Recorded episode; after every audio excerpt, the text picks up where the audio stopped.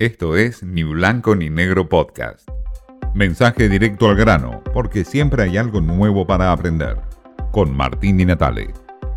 Hay casi un plan de blindaje Alberto Fernández hacia el 2023. Las encuestas que llegan al despacho presidencial hablan de una derrota similar a la de las pasos por parte del oficialismo.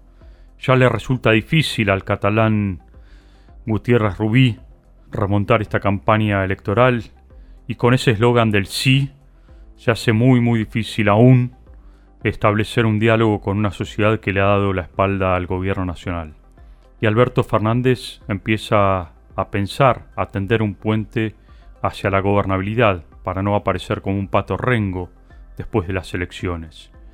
Hay amenazas de todo tipo, obviamente, eh, en este gran conglomerado que es la oposición y que le depara una nueva derrota en noviembre.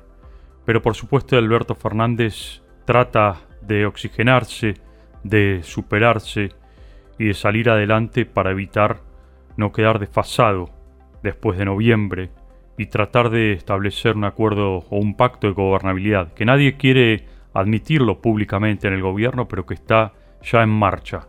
En eso está el acuerdo con los empresarios, las reuniones con los movimientos sociales, algunos críticos, otros no, ese gran acuerdo que está estableciendo el propio presidente con los gremios, con la CGT, con el peronismo ortodoxo y con los intendentes del conurbano. Todos esos son la malla de contención que busca Alberto Fernández. En el Congreso le va a resultar más difícil lograr este acuerdo de gobernabilidad porque hay una oposición muy muy aguerrida que ni siquiera hoy está en condiciones de aprobarle el presupuesto nacional.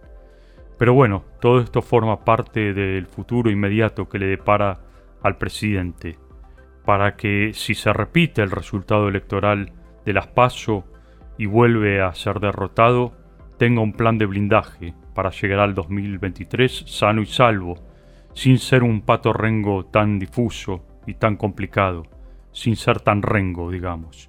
Hacia eso apunta todo este acuerdo de gobernabilidad por parte de Alberto Fernández. Esto fue Ni Blanco ni Negro Podcast.